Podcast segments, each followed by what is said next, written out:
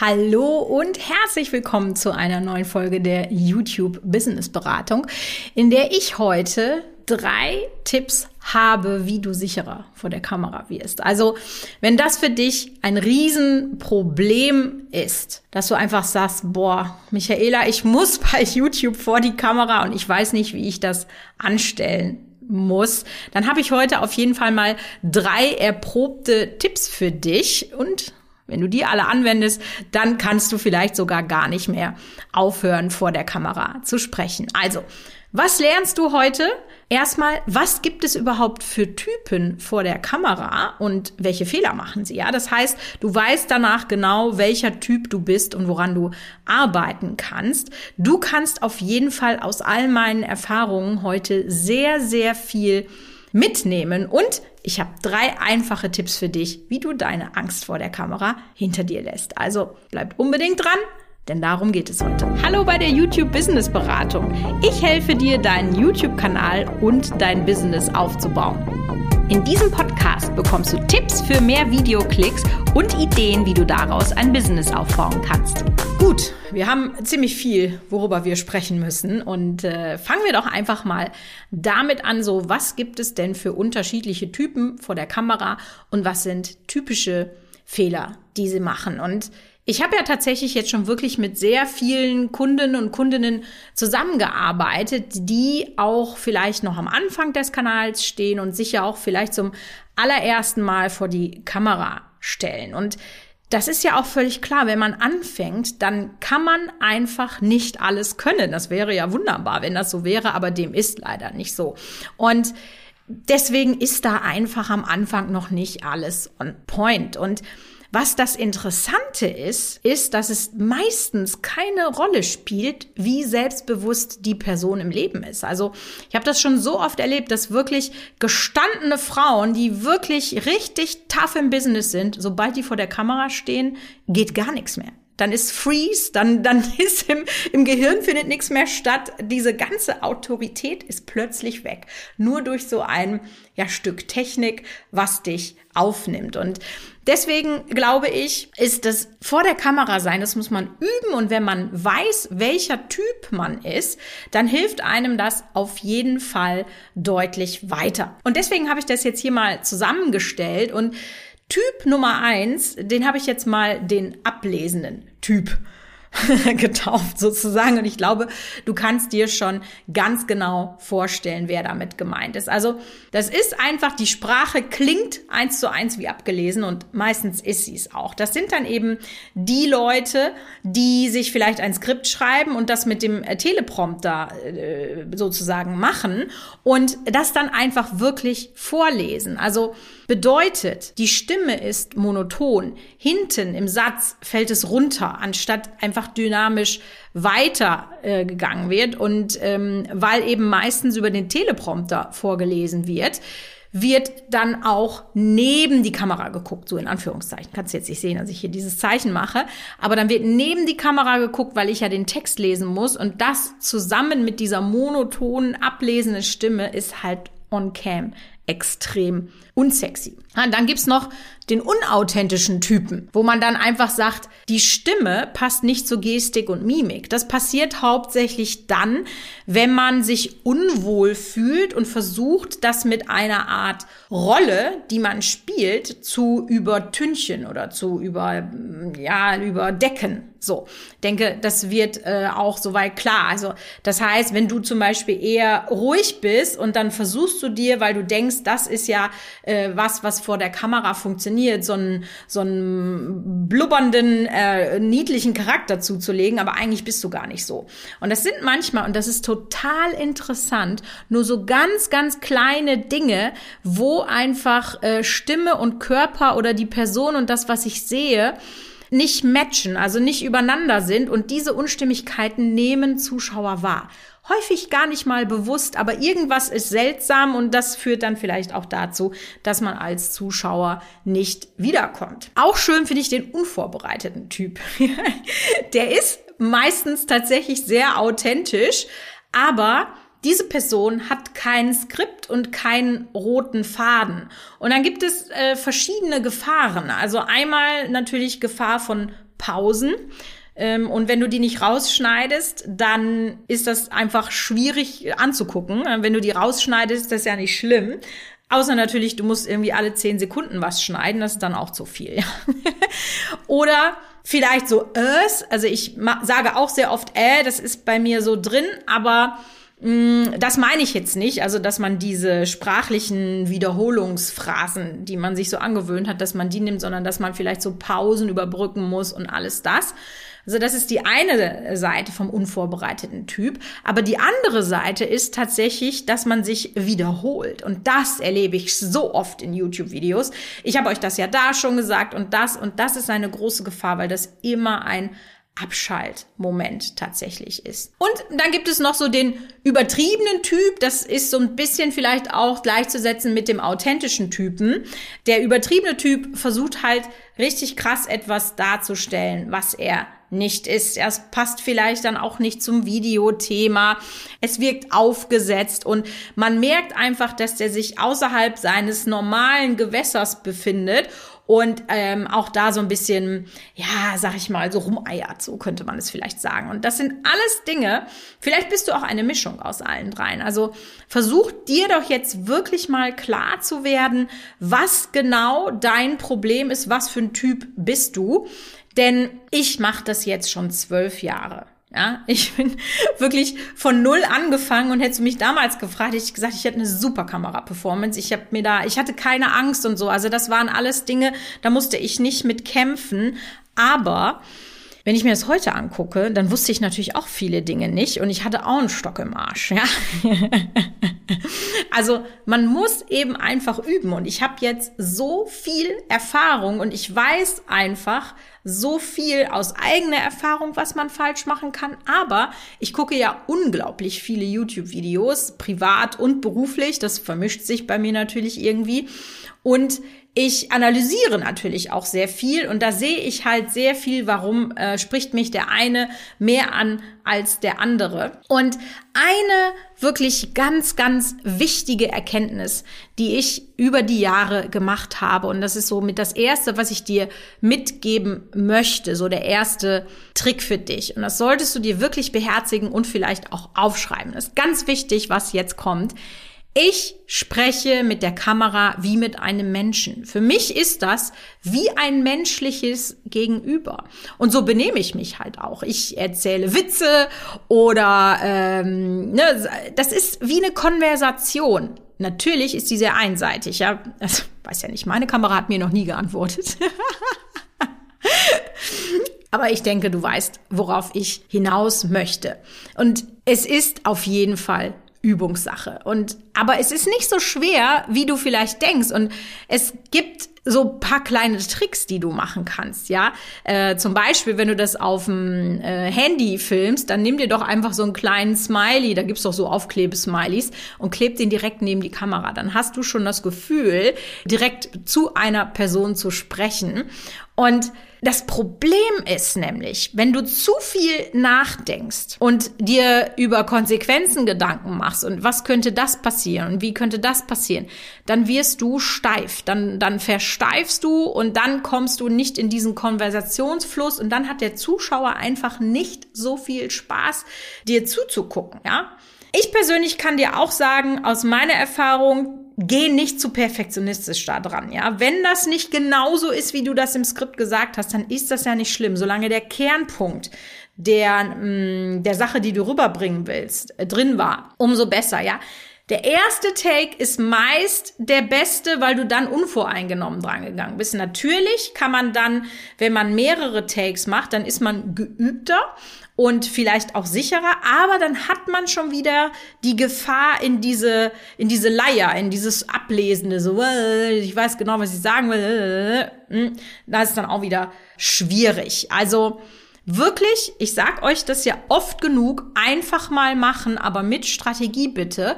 Und das sind jetzt so, so äh, wirklich quick and dirty Tipps und Tricks, wie du vor der Kamera einfach etwas besser auftreten kannst. Aber das sind ja natürlich nicht alle Tipps, die du heute in diesem äh, Podcast bekommst.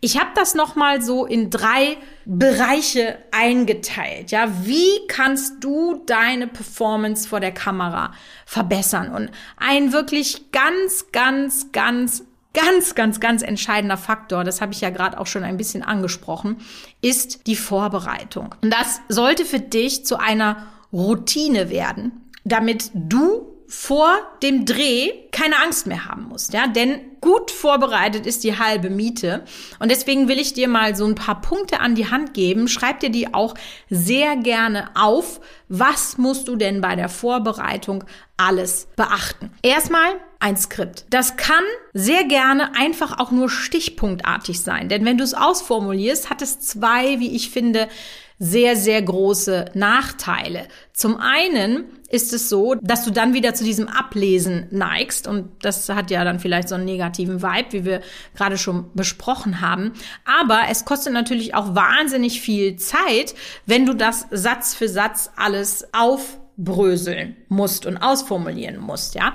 Wenn du das nachher sparst und äh, einfach dann Ne, zum Beispiel, wenn ich ein Voice-Over mache, mittlerweile schreibe ich mir das genau auf, weil für mich dann auch auf gewisse sprachliche Details ankommt.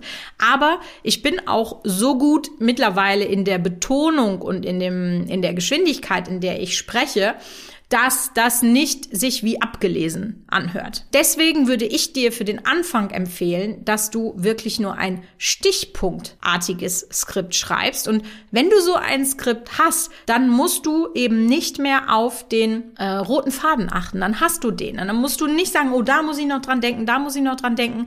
Dann ist dein Video nicht durcheinander. Du hast das in der richtigen Reihenfolge. Du sagst alles nur einmal. Und wenn du dieses Skript hast, dann würde ich dir unbedingt empfehlen, es ein paar Mal vor dem Dreh durchzusprechen.